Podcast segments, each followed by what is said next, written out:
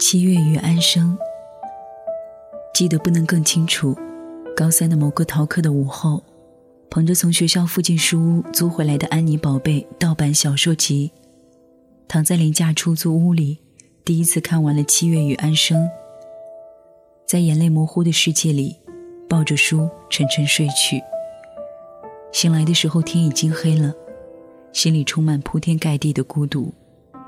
之后的很多年，偶有几近黄昏的时候睡去，天已黑的时候醒来，感受到的其实都是十八岁那一年一模一样的孤独感。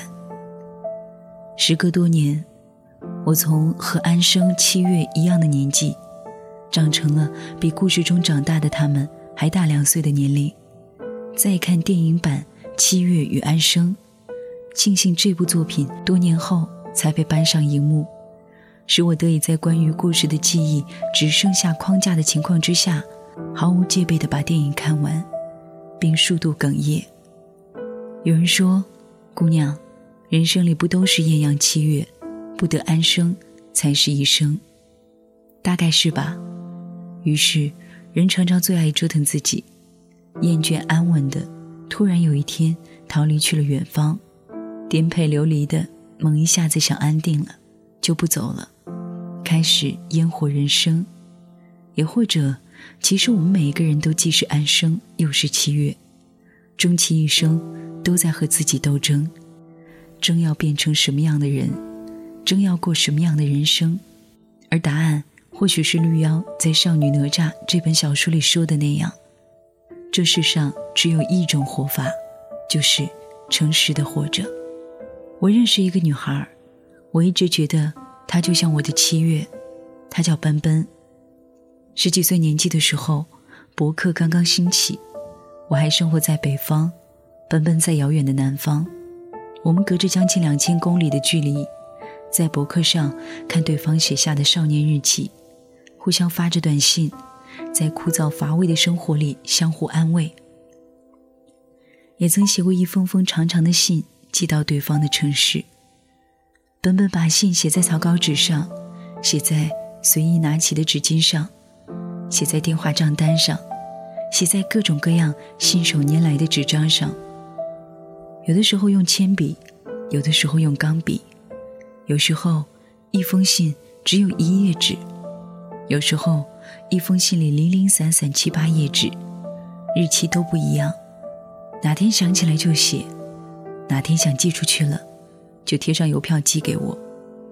就那么一直写着信，写到我去了南方，距离他只有不到五百公里。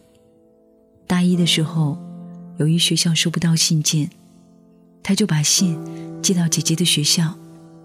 每次收到他的信息说：“给你寄了信，记得查收。”我就像是下午三点半开始等待小王子的狐狸，迫不及待的等着。他的信到了，来不及拿回学校再看，就在回学校的公车上，一页一页的看完。后来我去了厦门，他的信就跟着飘到了厦门。我在办公室里看，想象他写信时候的样子。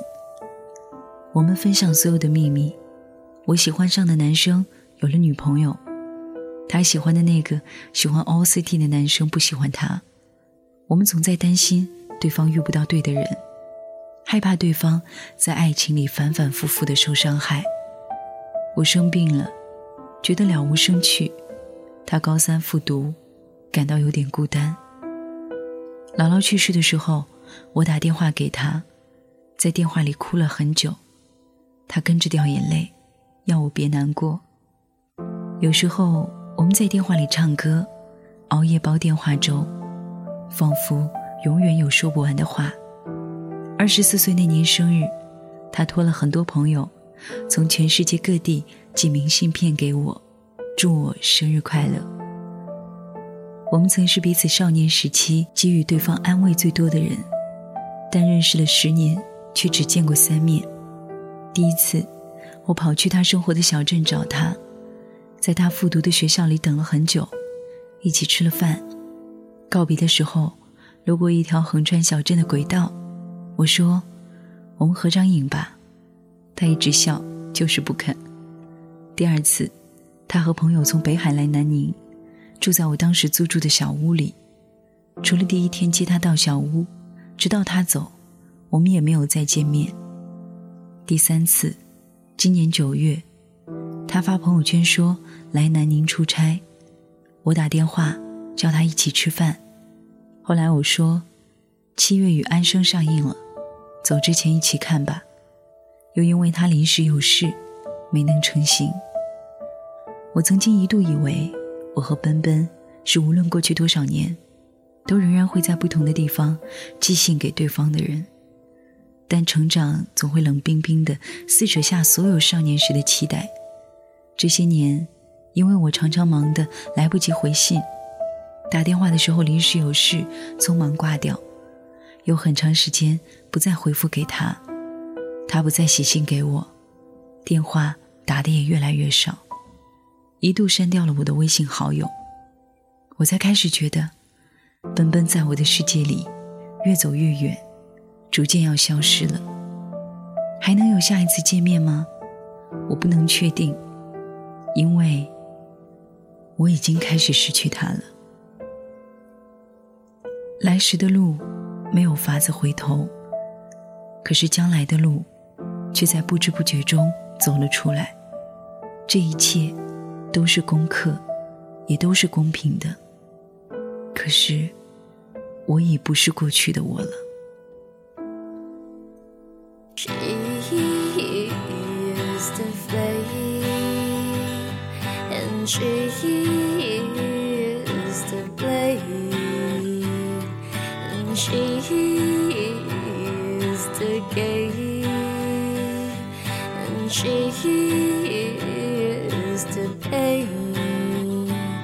She's running, she's searching through all the golden mountains.